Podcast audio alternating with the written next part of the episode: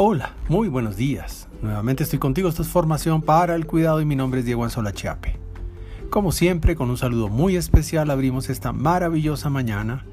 Sabes que este es nuestro podcast Muy Buenos Días Cuidadores y que nos encuentras también en Spotify como Buenos Días Cuidadores. La soberbia.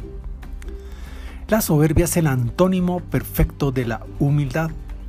Se expresa como la necedad insoportable del ser humano que rechaza cualquier argumento o persona que puede sonar a contradictor. La soberbia es sorda, es ciega y no la percibe quien la usa, pero la sufrimos los demás. Desde luego, la soberbia no es el peor de los defectos, pero sí quizás uno de los más peligrosos y antipáticos de todos. La soberbia entonces es como una enfermedad que hace que quien la padece crea saber más, tener más, haber hecho más y tener siempre la razón. Pero, lamentablemente, la soberbia para los demás se lee casi siempre como necedad y antipatía.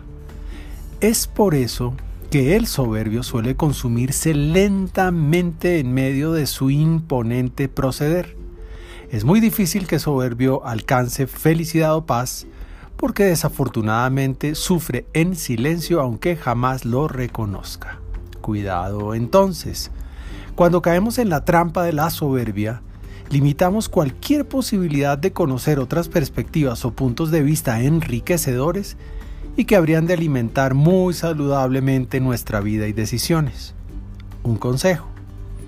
Muy importante es proponerse y practicar la humildad, escuchar más y disfrutar de lo que nuestro contradictor y la vida nos proponen como opción intelectual enriquecer nuestro espíritu, permitiendo que la mente se refresque con el argumento diferente.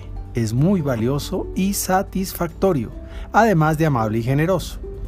Hay muchos otros que ciertamente pueden tener una valiosísima razón o argumento.